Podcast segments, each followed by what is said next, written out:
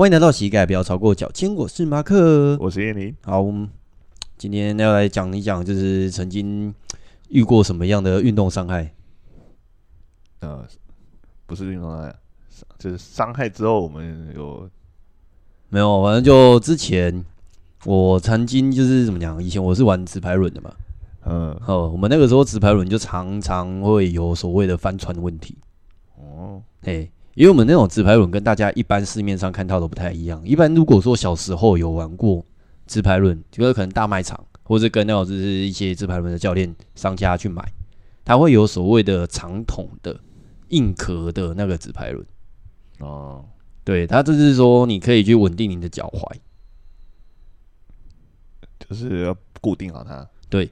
那我们那个时候的所谓的竞速的直排轮呢，它就是低足诶低低鞋筒。哦，对，因为我们在是比竞速的话，你的脚踝的活动性要高，你比较能够去应付一些，比如急性的一些转弯啊、闪人啊之类的。对，嗯，嘿，所以我们那个时候常常会遇到那种，就是因为脚踝没有被固定住，所以就是如果说一不小心太过用力。很容易就直接你的那个踝骨那边的那个结构就会改变，就会扭到啊，所以常常会有脚踝扭到的状况。对，然后那个时候我们教练呢，就是因为也常常遇到这种事情，然后到常就是已经就是频繁到他已经有一个固定配合的商家，就是只要选手有问题就直接带去他那边处理。哦，直接哎、欸，你受伤了，等下跟我去那个哪里？哎、欸，对对对对，他就会开车载我们几个就是有受伤的人。然后去给那个我们那时候的那个什么固定的师傅，就是他其实不是医院。哦，对，然后他就是说，哎，去那边他是一个算是传统，诶，整复师吗？国术馆，国术馆，对，要不要什么跌打药之类的？之类的，狗皮药膏啊，对。然后那个时候我们教练就只是先打个预防针，说，哎，那个，哎，你那个脚踝受伤哦，带你去看，哦，诶。然后那个会帮你放血啊？什么放血？好、啊，放血，听起来很恐怖哎，很恐怖的感觉。但就是那个时候只是听到就想说，哎、欸，教练会带我去看，那我就跟家里拿钱嘛，然后就那这还是那种，就是好像国小还是高中时期，对。然后那个时候就拿了钱，然后就是跟教练去去看，所以脚还肿一大包，是不是？就扭到啊，扭伤啊，嗯，那、啊、你急性扭伤的时候，你那个就是关节处或是你受伤的地方一定会发炎肿胀，对对啊，嘿，然后那个时候他们的概念就是说，诶、欸，那个国术馆的概念就是说，因为你肿胀的地方就是有坏血淤积，对，嘿，就是有一些就是你的气流是堵塞在那里，哦，还有运气是不是？嘿，就是因为你知道那种传统医疗的话，它就是以中医嘛。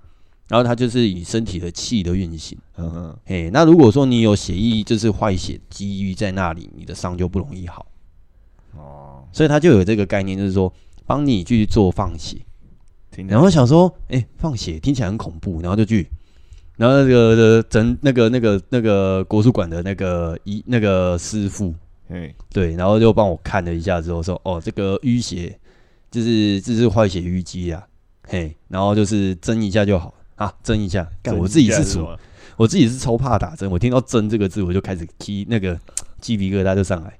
他针针一下应该是针灸的针吧？对，哦，那还是一样恐怖啊，很恐怖。然后他这个时候后来的处理方式就是拿一个细针，哎，在迅雷不及掩耳的情况下，哎，扎了好像大概十几针吧。然后他在玩戳戳乐，哎，你就讲到你的脚踝的地方就是被那个针刺，嗯。哎、欸，然后他吃完之后拿一个那个拔罐，哦，然后就是把你的脚吸在那边，对，吸在那里，哎呦，血就流出来了，哎、欸，血就流出来了，听起来像是那个养乐多上面戳几个洞，欸、然后把它吸出来，哎、欸，但是那他真的就是说吸出来的血是那种就是红，就是比较偏黑的红色，哦，就感觉得出来，就是觉得说，哎、欸，他他好像说那种坏血淤积淤血淤血在那里，好像真的是。准，这是真的是这样，挺恐怖，对，超恐怖。然后就看到那个血，我是属于那种怕针又怕血的。然后在那边，就是呃，还好脚是离针你最远的地方，他会把你固定好，对不对？哎、欸，没有没有没有没有，他就把罐夹在那里啊，然后说哦，先等那个坏血淤积的淤积的血出来之后就好了。还还还要那边害怕的等他，呵呵呵呵呵，然后后来就好了吗？后来哦，后来好像也是过一阵子，我觉得后来应该是属于那种就是消炎消肿之后，然后就比较好一点，自己修复了，自己修复。因为过程中间，我后来我印象中那个时候后来就是他弄完之后，他会给那个狗皮药膏嘛，对，哎、欸，但是我后来还是拿那个绷带去固定脚踝。嗯，对，我们以前那种国高中的时候，不是有那种童军课还是军训课，然后就会教你，就是说如果你在野外受伤的时候，该怎么去紧急固定。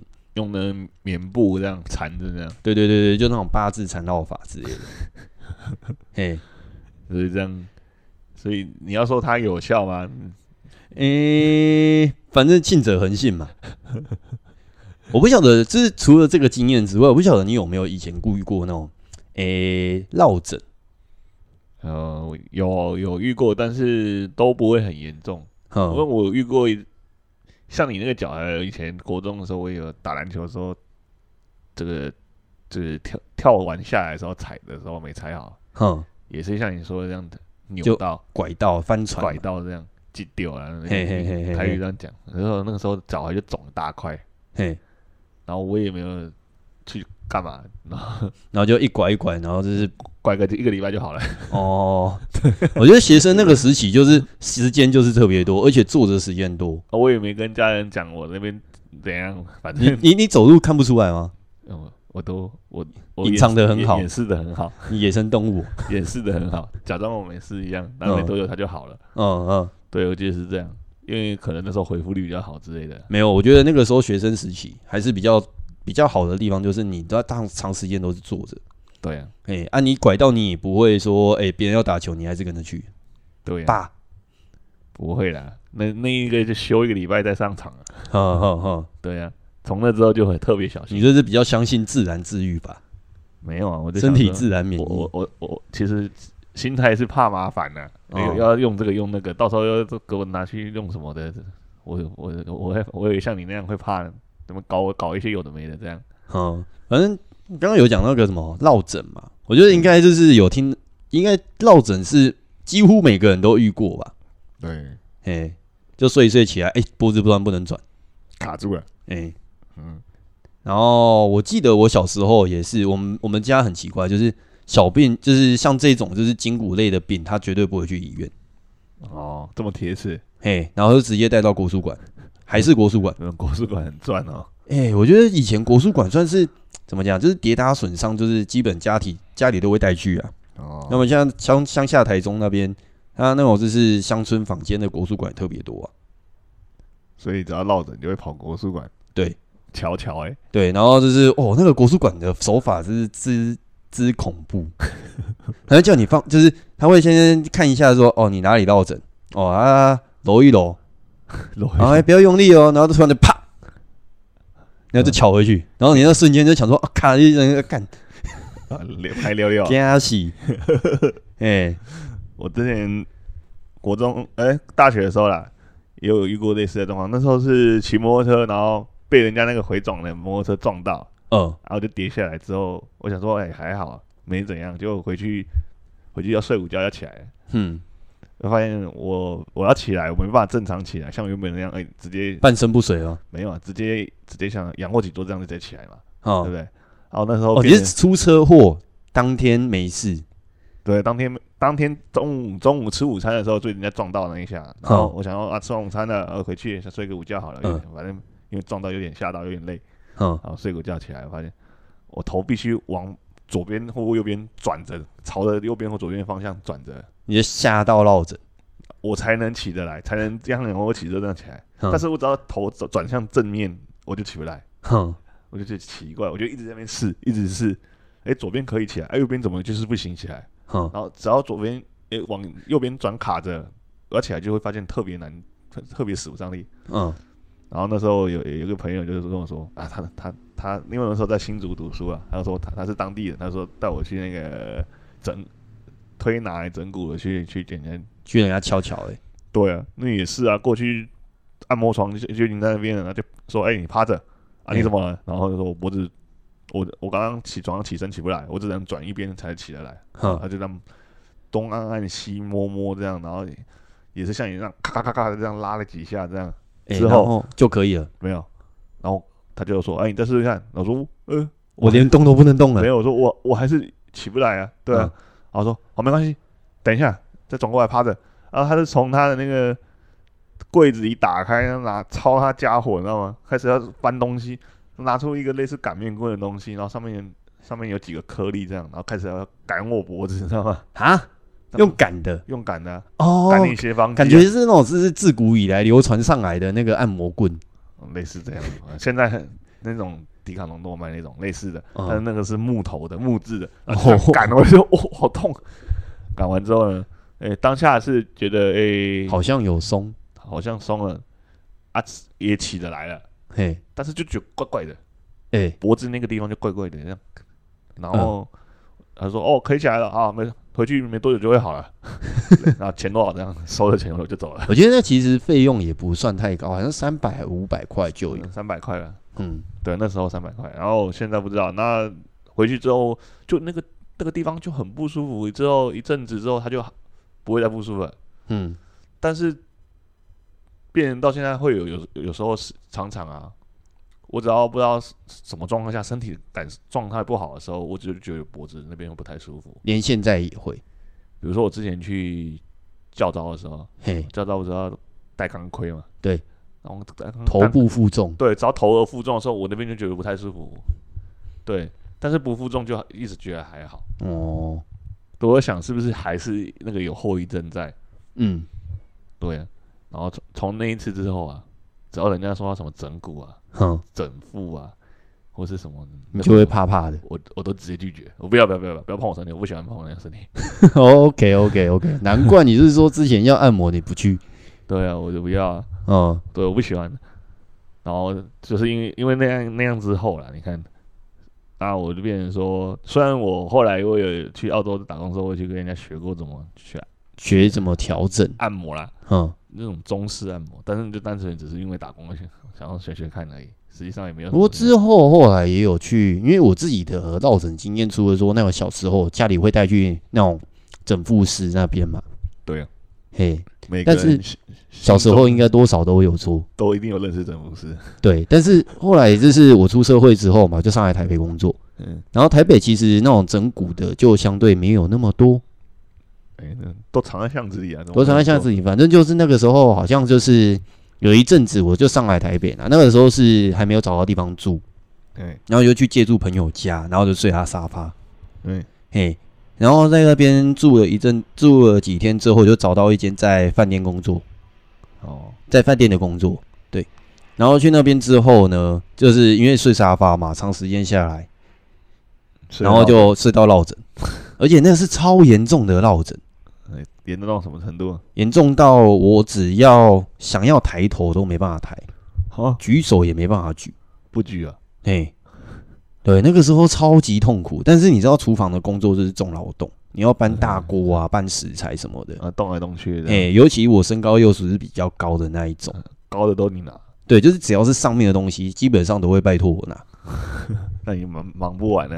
哎、欸，然后后来就觉得说，干那个痛的感觉不行，然后就后来就想说，哎、欸，整骨的也不知道熟不熟悉，敢不敢给他用。然后后来就想说，跟朋友问说，哎、欸，有没有地方是处理这个的经验比较丰富？然后就是推荐大医院。哦，那个时候好像是去到台大的医院挂号，挂什么？挂那个骨科，骨科吧，骨科还是复健科之类的。哦，对。因为他们他们说那个医生很有名啊，结果那个医生一进去，我要说，呃，那个我不知道他那个诊间到底是忙还是不忙，应该是很忙。然后进去之后，哎、欸，怎么了？然后就说，嗯，落枕。哦，好，那个等下那个批号挂号，我帮你打那个肌肉松弛剂，就这样。直接解决问题，直接这样，就直接这样。然后后来直接压制问题，直接压制问题。然后后来就直接打针，他就打帮我打了一个那个什么自由小组针。干你娘，这这是真的讨厌，超讨厌打针那种，我会晕针那一种。然后小时候好，长痛不如短痛，就算怕针还是给你打。你说你不如打我麻醉针好了，我会比较放松，别闹了。哎，反正那个时候打完之后啊，然后就哎、欸、那个叫什么当下。完全没用，哎，哎，卡的地方还是卡，还是不能动。打错地方了吧？哎，不是，他直接打结那个肌肉那个什么松弛肌肉松弛剂，好像直接帮你打肌肉的，对，全身性的。然后他打完之后完全没用，不动不能动，还是不能动。傻眼，嘿，然后后来好像等了快一个月吧，我就想说他打完他也不帮我问诊，怎么求？嘿，我说就有时候医，我就是对医生的信任感就是从这边自己 被击溃。啊，他他太忙了，他急着要看下一个医生，下一个下一个会员客户，超没医德的，然后对，傻眼，对，反正就那个时候就打完之后吧，然后就是还是不能动。然后就我也不没有其他办法，然后只能拖着病身，然后然后整天被我们那个主厨骂，嗯，这很累哎，这样，哎，然后你又你又不能说哦，我我又我又不是故意，因为我那个时候刚刚入职没多久，对啊，怕被人家觉得，就就是说你装病啊，然后怎样啊，对啊，对，菜鸟那边在那边，菜鸟那边装找理由，然后那边就是不做事之类的，我都忍着病痛，然后上面都啊好，我拿我拿。傻眼，嗯，很痛苦的这样，对。然后后来他就自自己就这样放着，后来就慢慢松掉了。哦，他自己松了，嗯、对。那好像不用挨那一针也没差哈，就是挨的那一针，知道知道说他那个医生是没效的，他当下的处置是没效的。嗯嗯，好，就是我自己想办法。傻眼，对。我我觉得今天今天我觉得我会我们会想要聊这个东西，其实就是在讲说，哎、欸，其实，在我们学过身体的肌肉结构跟骨骼结构之后，对，我们大概能够摸清楚说，为什么就是比如说可能就是说身体扭伤，比如说像脚踝翻船，对，比较常就是它是会属于那种反复性的翻船。还是说容易就是再再再产生一次啊？对对对对对，那我们就是后来也是学理上面都知道说，哦，这个是因为你的身那个脚踝的那个肌肉韧带，嗯，然后因为就是受到瞬间强迫刺激，然后如果没筋筋那个什么就是肌腱没断掉的话，那就是你的身体会反复翻船，就是它的骨骼结构是跑掉了，就是。我们心里想说它功能正常，但实际上它是歪歪斜斜，还没有完全恢复。对啊，顶多就是恢复到你可以行走的状态。但是如果说你没注意之后，它就又容易结构又容易跑掉，就容易散掉了。嗯，所以就在这个容易再再次翻船这样。好好好好。然后像刚刚有提到那个落枕的问题嘛？对呀，对，落枕通常是。我真的觉得肌针灸啊，什么肌肉松弛剂都没什么效果。可是这、这个、这这两个方法对于落枕来说，很多人都第一个就想到这两件。对啊，因为传统民俗疗法就是这种方式嘛，就整骨。对，要么就是针灸、推拿、诶敷膏药、心理安慰。心理安慰，你心理安慰比较少，就是说我没事，乖乖乖。口头安慰，哎，这样没事，摸两呼呼呼两下。干你那医生哦，打一个针就没事，然后你没事哦。我有没有觉得我手有出这个发出这个气啊？摸摸热热的，热热的，有没有？哎，好好，你就回去就照着这个热度去热敷一下。照 这个这样讲，会被揍。这样跟人家收钱会被揍哎。然后反正挂号费才一百五而已。他说：“我这个是有气功的，我已经把气粘在你的上面。”对，这是正向的，我回想给你。你那边闹我这个，不过这是其实，其实我们比较常会遇到那种落枕，就是后来自己也会慢慢会去处理嘛。就假如说你今天会有一些落枕，比如说可能就是你的肩膀的所谓的上斜方肌，或者是你的肩胛骨的一些周边的稳定的肌肉太过僵硬。就是使用状况不好，或者是太过于某个地方太过依赖啊，依赖了，或者是有地方太过偷懒了，嘿，就会这样，就会变成说就是被某一边牵过去。而且像睡觉的时候是身体维持长姿势嘛，对。而且我觉得有些有一个概念，我自己后来有去调整过。很多人不是说睡觉会影响你身体结构，所以你的寝具要好好的挑选。对啊。但是我觉得说，以我自己啊，不晓得你那边是怎么想。就是说，因为我们睡觉的时候，身体是最放松的，对对。但是，假如说你身体在最放松的状态下，有某一边的张力比较强，那你在就是诶稳定的肌肉没有在作用的情况下，就会被比较就是紧绷的那个肌肉拉过去，所以身体会侧身。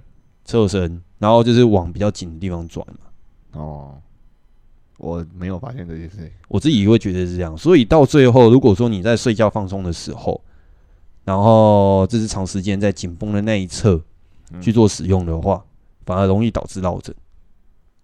哦，可能呐、啊。其实我已经好久没落枕了，所以我不知道。对，我觉得我自己也是后来知道说所谓的那种肌肉的运作原理之后，就慢慢已经大概进健身界之后，好像就完全没落枕过。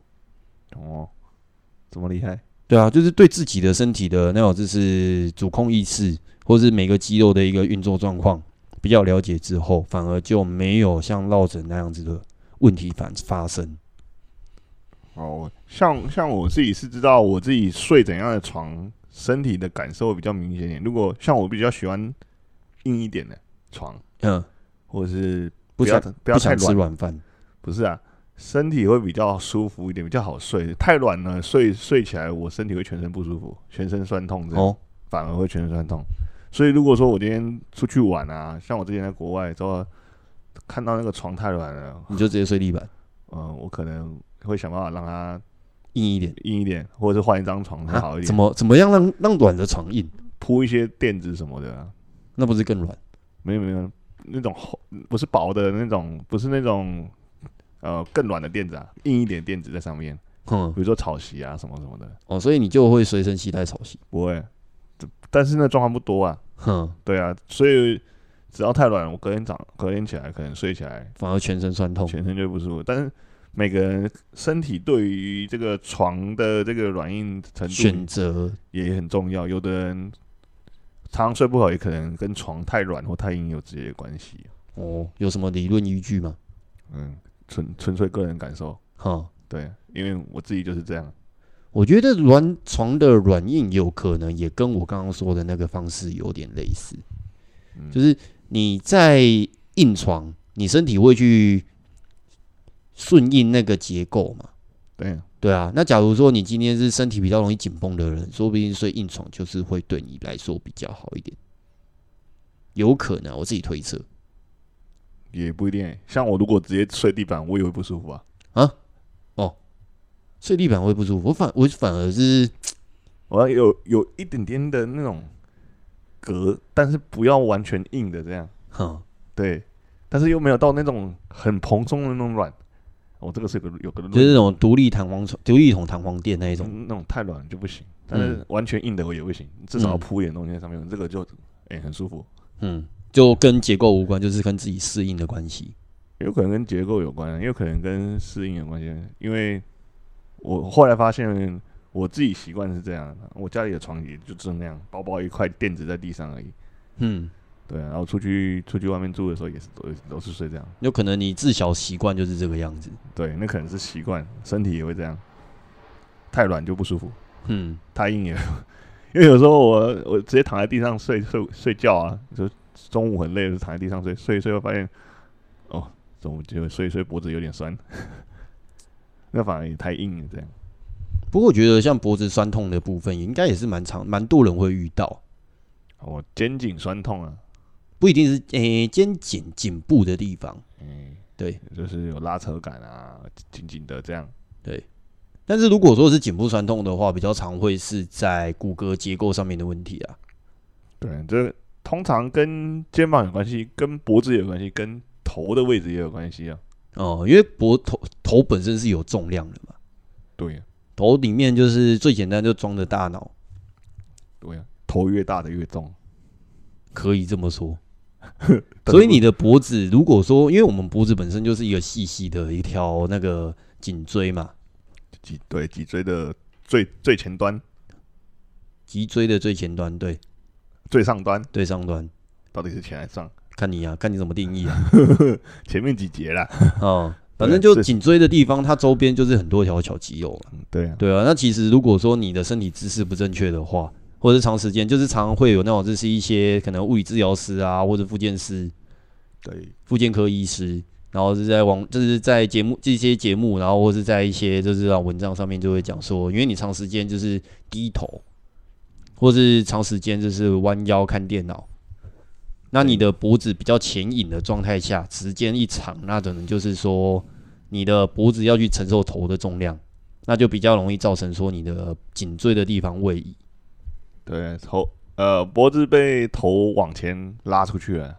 对啊，久而久之一一直被伸展前的话，当然当然酸了。嗯，对啊，嗯，很多时候有的人这时候就去疯狂的按摩，是按摩就觉得其实是有效啊。有效，我问题是它最根本的原因是关节位置的问题，关节的位置。但是关节的，我就觉得说关节的位置是我反而会觉得是其次。哦，对，颈椎会位移，那关节的位置是会跑掉。对呀、啊，但是你的身体的关节的稳定，就是还是靠肌肉下去做支撑。对对，所以我觉得像颈椎的一些位移，就是说你应该牵引的肌肉没有作用。然后导致说比较末端或是比较远端的一些肌肉下去做代偿，嗯嗯。那像这种状况的话，我自己的处理方式就会变成说是把就是看看比较远端的地方有没有去做牵引过头，然后再去看回看近端的肌肉本身有没有过度，就是会因为我放把远端放松之后，近端的地方会不会相对的放松？哦，通常啊，你这样讲，虽然处理方法是这样，嗯，但是我通常我会去看他是什么情况下会容易脖子酸。比如说，大部分人啊，办公室坐久坐之后脖子特别酸，对啊，啊腰特别酸，嗯，那这时候你应该去看他。我通常去看，哎、欸，那你是不是有其他地方没有跟着一起产生好这个？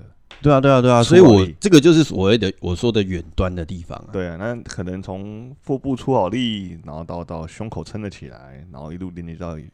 哦，你会从就是反而你的方式，因为我的方我刚刚讲的方式，就比如说我刚就是我脖子有问题嘛，嗯，那我就去看支撑脖子的结构周边有没有出什么样的问题。但是你的方式会变成说是从你的身体的核心看看有没有建立的完整，你会看的地方会更远。对啊，我看的看的比例会大，范围会大一点，因为毕竟很多人，你你如果其他地方没有跟着一起连上来的话，你单纯像你刚刚建立好颈椎附近周边的小肌群的话，反而其他地方反而出问题啊。嗯，所以最好是大家一起都要一起做事。哦，你就因为我我的方式会变成说是。你现在有这边的问题嘛？啊、那我就先是把那个就是会处理到，就是除了说你会痛的地方之外的，稍微再往外延伸的周边去帮你就是处理掉，让你就是至少短时间内不会觉得疼痛。对对，那你会其实从更远端的地方，对，那其实是最基础的地方啊，最基础的地方，或是他可能最容易忽略的地方了。嗯，对啊，因为其实。有可能跟他坐姿有关系，有可能跟他习惯也有关系啊，对不对？所以其实有时候习惯会影响结构。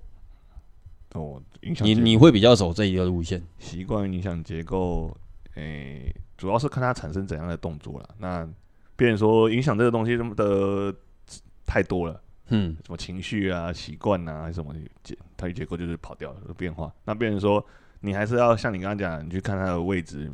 有没有在比较好的这个支撑上，嗯，或者是周边的肌群有没有哪边在在偷懒，嗯嗯，然后有哪边在多出力，啊，就让他们平衡一点，协、嗯、调一点，不要让他们说，有一个地方一直被拉长，有个地方一直在在。那你会怎么去做处理？就是假如说有这个症状的话，从这个症状一样一样啊，像你刚刚讲的那个那个东西，如果可以的话，让它可以让身体可以不要一直塌下来，或者是一直往前推。让它可以有一个有效的，让身体可以就最基本的就是身体的核心对肌群有建立起来，让它可以提得起来，撑得住，这是可以，这、嗯、可以让它改善很多它的那个身体跑掉的位置。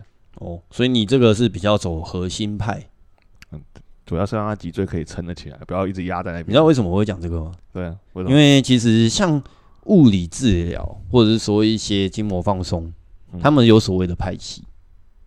哦，我对这些都不太了解，但是我我好像知道，我知道瑜伽就有分很多派，但是我不知道连物理治疗师也有。物理治疗师也有所谓的派系，他有说从就是我们看问题的时候，嗯，就是比如说你现在身体有一些歪斜嘛，有一些状况，然后或者是说，哎，你比较容易肩颈酸痛，你比较容易有所谓的骨盆的一些问题，或者是你比较容易有膝盖痛，对，对，他们就会有所谓的派别，就是说，我是从骨骼下去看，哦，切入切入点不一样，切入点不同，有些是从骨骼下去看，就很多种，我现在讲，哦，对，骨骼派嘛，对，然后肌肉派，肌肉派，然后两个派系呢，个别各有看到，就比如说，哎，从足底开始去看。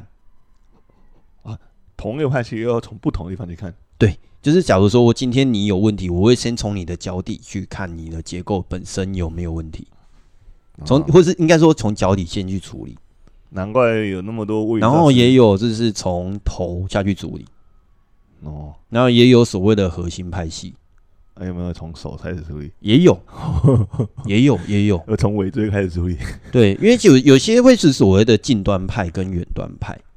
哦，所以近端派就是从核心开始往外扩散。哦，那远端派就是从你的四肢或头颅往内看。听起来也分太多了吧？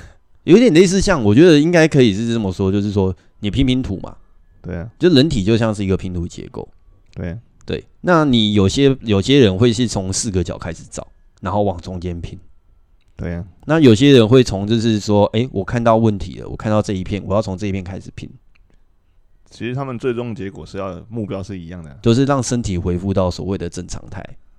对啊，拼图拼起来。对，对啊，那其实那也没有到，反正能帮这个客户解决问题就好了。对，可以帮这个客户解决问题就好。那就是每个派系其实都有自己的支撑论点，那只是差别在于说哪一个论点可以让你的。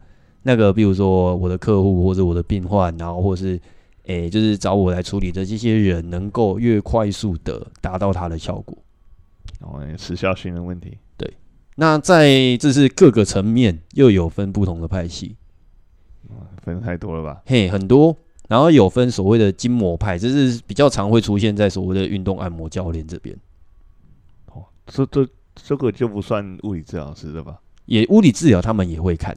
我知道物理治疗师会去做运动按摩，但是教练在做运动按摩是另外一回事，我知道。对啊，对啊，对啊。但是反正就是一些我比较常会用筋膜放松术，现在比较常态会比较偏向是在教练这个族群比较多啊。嗯，因为筋膜是包覆你肌肉的一个结缔组织嘛。对啊，对。那如果说这个地方就是有办法去做调整的话，你的肌肉紧绷或是酸痛的感觉会比较容易消散掉。哦。嘿、hey，那有另外一派就是肌腱派，肌腱派，对，还有肌腱派，有肌腱派哦。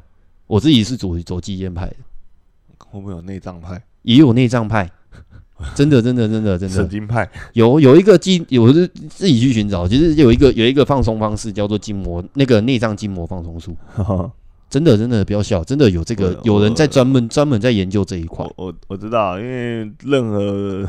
只要能切的，一定有人想去切啊，对吧、啊？就是为什么走，就是如果我走这个方面，他们不一定在研究上面，或者是说我就是觉得这个有效，我才去研究，而是觉得说，哎、欸，我提出一个疑问：如果说你的身体的肌肉、身体的结构会影响到内脏筋膜的表现，那如果我先去从从你的内脏去做调整，会不会是从内部往外扩张，让你的身体的结构更稳定？可是我觉得这东西都还是要回到最最基本的框架下。你有没有因为调整它的这些有？对啊对啊对啊，最终结果都是有效的。我现在说的就是他们研究的成果都是最终都是有效果的。就像有一些徒手，就是给人家就是那种就是民俗疗法里面，也不一定是民俗疗法，它就是有所谓的那种就是诶淋巴按摩，嗯，嘿，它就是走你身体淋巴回路去把它放松。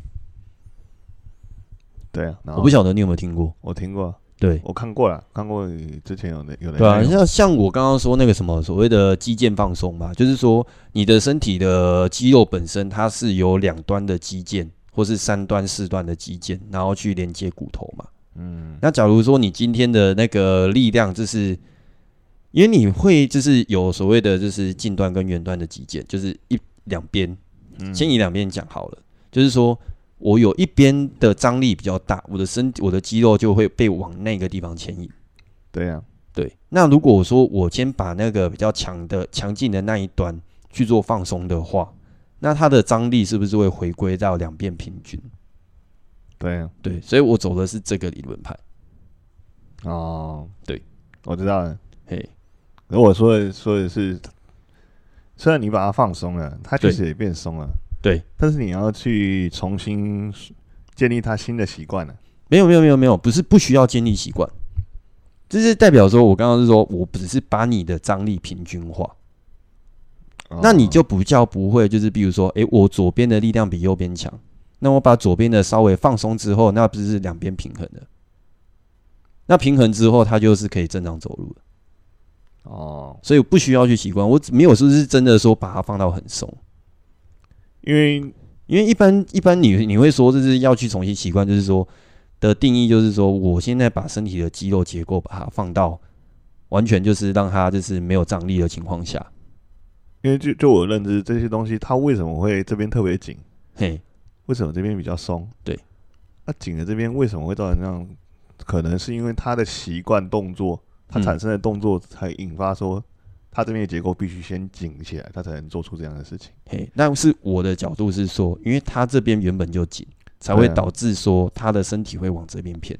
啊，确实看到的表象是往这边偏，没错。对，但是你把它放松之后，在松松的情况下，没有没有没有没有没有没有没有没有没有在松松的情况下哦。对，你放松的目的就是要让它这边可以跟另外一边产生好连接啊。对啊，你才能去做这个事情，所以你要重新去练习怎么让这边跟它连接。不用不用不用，你的结构是说，因为我们一般如果说放松肌肉的话，就是假如说你今天这个，我们会说那个什么身体放松会有所谓的那个时间时间上面的限制嘛。假如说你今天放松的时间过长，你的肌肉就会不容易收缩。嗯，对。对，但是我如果说我走肌腱的。我自己喜欢走肌腱这个地方，就是说我今天放松结束之后，你的身体就会知道说，原来我这边是可以去动的。哦，对，那你知道，你知道身体放开之后，它就可以自然的活动，它就不需要去做所谓的，就是说重新建构、重新架构。嗯嗯，对，我的走的方式，那你的走的方式就是说，让身体对侧边，就是这边会紧，嗯，那是因为你另外一边不知道怎么动。没有啊，两边都不会动啊，两边都不会动，对对，所以动起来会一边特别紧啊，哼，所以要让主要是让让两边可以做出平均一点的事情啊，对哼，对啊，那别人说他可能看是怎样的状况，那不一定，像你刚刚讲的，别人说你去把颈那边的张力呃消减一点，对，好让它张力恢复恢复回来一点点，对，它自然就会产生好动作了，嗯。对，那如果是像我我我自己讲啊，我比如说那种有的人会有那种脊椎弯一边的，或者是高低椎倾斜、脊椎侧弯，然后或者是说一些肩胛歪斜，对，或者是肩胛骨没办法做出后倾或是前倾，只能卡在前倾的位置的时候，你去放松它之后，它还是一样不会做出后倾的动作。所以这时候就去练习怎么让这些动作可以产生的话。他们的这个左右的平衡才会比较好一点。我的意思是这样。嗯、对啊，对啊，对啊，我懂你的意思啊，就是你的结，你的论点是在于说以训练去让身体平衡。对啊。那我的论点会变成说是借由说放松让身体平衡。对，放松中放松可以平衡，但是对对对，没有没有没有没有没有，就是因为这个是我的理解上面的，就是说你你可以放松到完全放松。那我是不是可以不要到那么放松，我就适度放松，让它恢复到原本状况？嗯，这个就是我现在在研究的部分。嗯嗯，对，对，对吧？所以像像刚刚我们两个提出来的这个部分嘛，就是有所谓的肌肉建构派，那也有所谓的像我这一种的，就是以身体的放松去回复到平衡派。嗯。对，就是其实我觉得说身体的结构是要去处理的话，像我们一开始提到的一些就是传统的一些民俗疗法，像针灸啦、芳疗啦，然后诶还有什么推拿、拔罐、整骨、针灸、整骨、淋巴按摩、传统推拿，嗯，嘿，然后再像我刚刚提到的，可能就是说诶筋膜放松，嗯，肌肉放松，对，肌腱放松。然后，或者是说，再以的那个什么动作结构下去做调整的肌肉的训练训练调整，我觉得你你那种应该可以算是所谓的训练调整那一类。嗯，借由训练动作，然后去让身体的结构恢复到平衡。对啊，哼，还有没有什么其他的？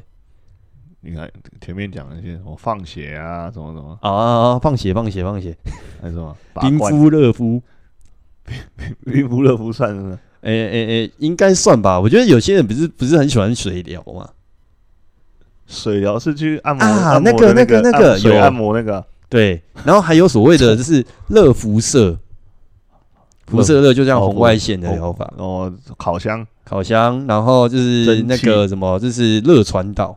蒸汽的。没有蒸汽，哎，蒸汽算传导吗？蒸汽是哦，有接触有接触可以。然后水的水的那个泡热水的桑拿，嘿，三温暖，嘿，就有说那种就是三温暖，就是泡冰水，瞬间让肌肉紧绷放松，哇，收起来的感觉很爽啊。然后像对关节，还有一个，我觉得我突然想起来，就是还有一个是对关节的，对关节的，针对关节的放松术哦。像那个前阵子蛮流行的乌毒带，哦，乌毒带很久没出现了。嘿，乌毒带的它的定义就就是它的概念就是说，借由说你把关节周边的肌肉，因为它它是其实如果说关节周边，我可以我应该可以大概说它是比较走肌腱跟肌肉啊。嗯，对。那因为你乌毒带嘛，它是缠绕在你的关节周边。对对，不是关缠绕在关节上。就比如说我膝盖嘛，那膝盖如果有受过伤，那就代表说它中间的那个血液循环会比较差。嗯，那它会借由巫毒带的方式去先阻断周边的肌肉跟血管的活动，就绑在那边，绑在那边。然后你绑住之后，你还不是绑住就好哦。嗯，你要绑住之后，你就去让关节活动个可能十几二十下，绑着做动作，绑着做动作。然后借由这种动这个方式，然后去增加周边的血管压力。嗯，所以当如果说我今天瞬间把你的那个诶无毒带把它放掉之后，你的血压就会瞬间冲进那个有受伤的区块，嗯，冲进去冲冲破它那样。对，就是借由说那个压力去把你的微血管舒张开。哦。嘿，所以有些人会觉得这样子，就是它有一个效果，就是说，当你舒张结束之后，你就会感觉到说，哎，你关节好像变得比较活动好一点。哦，对，就是借由借由这种这个带乌毒带来来帮助你把血液挤进去啊。对对对对对对。然后还有另外一种的话，就是说，哎，像一般的瑜伽啦，瑜伽的伸展。嗯，它也是是身体的一种放松嘛，平衡嘛。不过有些瑜伽，它又会就是在包括上心灵上面的一个沉淀。想加什么就加什么咯。也不是，因为我觉得说心灵类的东西，它有另外一个好处，就是说它可以去稳定你身体里面的激素的平衡。嗯，因为有些激素紊乱，会导致说身体紧绷。对啊，对，心理心理造成生理上的问题。对啊，那像比较常听到的就是像那个皮质醇啊。对啊，会会增至你身体的压力胀大，然后皮质醇就增加，然后增加你身体的紧张，容易紧张，容易紧张，看到看到红灯就紧张，诶，看到警察比较容易紧张。干，我是不是刚刚忘记打方向灯？出门就在紧张，忘记带钥匙。反正就是生活压力会导致说你的身体的一个荷尔蒙的这个紊乱嘛。对啊，对啊，那睡眠上面的一些问题也导致说你身体内分泌失调嘛。这个其实现在蛮多人是这样的哦。对啊，所以有一些放松，他会走比较别人偏向心灵类，像刚刚也提到像那种芳疗啊，嗯、然后或者是说音乐疗法。没错，对，总不可能每个都在那边唱泛音嘛。对啊，所以其实我觉得现在的放松的方式，其实从以前到现在。就慢慢的就是一些古老的东西有被就去重新研究架构，然后去奠定它的一个基础。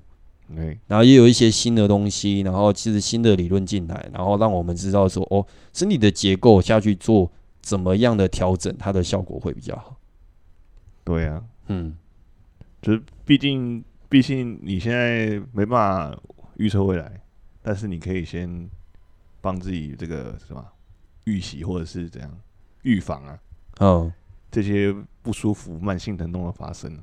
对，不过我觉得结语的地方，我觉得还是要讲一下。我真的觉得放血啊、针灸啊、热敷啊，真的一点屁用都没有。嗯，你在偷偷凑别人呢？就是想凑一下，人家说明有一个。哎，干我这打的真的就是，我就是，我觉得我自己自己这辈子觉得说最大的信痛信众，对我自己这这辈子觉得最没有效的就是那一针肌肉放松术，这肌肉放松的那个松弛剂，他应该帮你打麻醉比较实在，让你躺一个下午就好了。给他打下去之后还是痛一个月啊！干。你白挨一针呢？嗯，好啊，还有没有什么要补充的？嗯，主要就是其实现在很多运动的方式可以改善身体很多的状况啊。嗯，对啊，然后配合医学，其实现在人有很多的问题，应该是说配合一些新兴研究啦，不一定是医学啊，因为医学它也是建立在一些大数据的研究上面。对啊，那这个东西就变成说可以多多去。调整，调整，然后多去尝试，或者多去找不同面向的事情来看，这样。对啊，像我刚刚讲的那些，我主要就是让大家能够有一些方向，就是说，假如你今天真的不小心落枕，然后或者是诶、欸、肩颈酸痛，嗯，那其实除了说一些药物的调整之外，那我们在一些活动上面的一些肌肉放松，或者是肌力训练，它可以就是借由说让身体的结构平衡。而去减少说你未来可能遇到的这一些问题，对啊，如果比起用药物控制或什么其他方式去压制它，就是以自然，就是无添加的方式，无添加，感觉这是就是无添加啊，自己预，里面有添加药物啊，自主预防啊，嗯，对啊，不是去压制这个问题，因为如果它跑出来，你你又不去找原因去改善它的话，它只会越来越严重。不过我记得之前去上研习的时候，之前那个研习的教官，他又有提到一个，就是说每个人就是我们的身体有所谓的健康金字塔。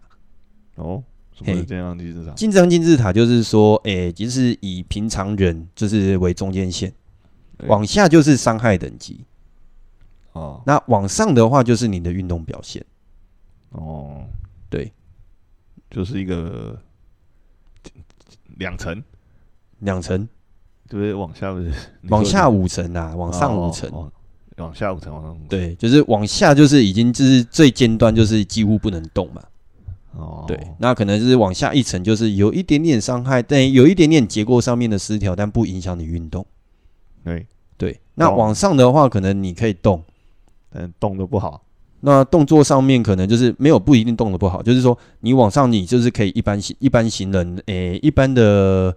一般人可以行动的范围，对，诶，那就是往上就是再分五层，就是去评价说你的身体结构上面啊，或者是你的运动表现上面啊，对，但大部分人都是同时存在在有伤害，但是运动表现不错的状态，就是四十五分到五十五分之间，没有没有没有没有没有，就是下面可能是第二节，上面可能也是第二节，你同时存在在两个状态，就是有伤害。但是你还没有察觉，但是不影响你运动，所以你的运动表现其实不会太差。这范围蛮大的。没有啊，就是你就想啊，就是说啊，我现在一块一百一百公尺，我可以跑可能十三秒，对，那可能就是在蛮多人的前排，嗯，就可能就是世界排名可能前前十万吧。哦，对，但是你在跑步，你虽然可以跑到一个一百公尺十三秒。对，但是你的身体可能就是脊椎有侧弯，像那个之前闪电波特就是这样啊，嗯，就是他有脊很严重的脊椎侧弯，但是他可以跑出全世界最快的速度。对，对，所以他就是存同时存在在优秀的运动员，但是身体有状况的情况。嗯，对啊，嗯，可是运动员的特性就是要在极限情况下去做极限的输出，不是吗？对，但是以我们的就是长时间就是。诶、欸，永续经营的角度来说，当然你能能身体能够越不受伤越好嘛。对，嗯，可以自主主动预防它。对，所以如果说发现身体有问题的话，还是先找医生。嗯、对，还是要医生医医生评估过可以再做，不要急着，不要急着，不要急着去挑战啊。对，运动 OK，运动我觉得就是属于那种适度的。那挑战的话，就是比如说参加比赛啦，或者给自己一个很强大的制约限制啊。对，嗯，这反而有有有点那个有时候运动让人变得有自信，但是也有可能让人高估自己。啊，我觉得这句不错。对啊，嗯，反而那些不运动的常常会低估自己。你是在嘴那些健美的？没有啊，我这样一一次凑到太多了，很多这样一用一下，哦哦，腰腰受伤，哦腰受伤，膝盖这就哦看起来肌肉很大，嗯，哦不好意思，那个呃我膝盖有问题。不是啊，不止不止不止健美的人啊，你像很多这种哦，比如说跑马拉松的也有啊，嗯，跑到膝盖卡金术症候群，跑到膝盖爆掉的一堆啊，哦，对啊，只要只要我有些我觉得那些都是病名，对啊，那病因的话，可能就是影响到身体的很多结构上面的问题，对啊，毕竟你出问题的时候，你只会看到呃当下坏掉的那个问题，呃、对，但是成因我们要先去追本溯源。对啊，所以当你对自己身体有自信的时候，反而你要更了解自己的身体，而不是时不时的高估自己这样。嗯，就比如不要觉得说哦，我还可以，不要觉得我今年八十岁还可以跑马拉松，我就呃可以可以可以可以，就是确实是可以没错。但是你就是先评估说哦，如果跑马拉松之前，我要先确定说我的身体结构是不是顺畅。对啊，还不会就是说，哎，跑了四个小时、五个小时的时间。对，挑战是有把握的去挑战，而不是奋不顾身这样挑战呢、啊。嗯，对，很多人就是这样孤独一直直接中奖。诶、欸，也不能否认说孤独一直不好啦，因为有些人就是因为孤独一直，孤注一掷，然后才得到，就是真的得到了一个好成绩，呃，得得到他心目中的好结果了。对，但是毕竟是少数啊。对，但是你要看这个孤独一掷后面的代价有没有符合你的效益啊？啊，比如说什么中风啦。什么中风？然后诶、欸，就是诶，脚断啦，休克啦，秃头啦，秃秃秃头是这样，不好说。好了，应该也差不多了。对呀、啊，嗯，好，那我们今天这堂课就先到这边啦。好，我是马克，我是燕妮，好，我们下堂课再继续啦，拜拜，拜拜。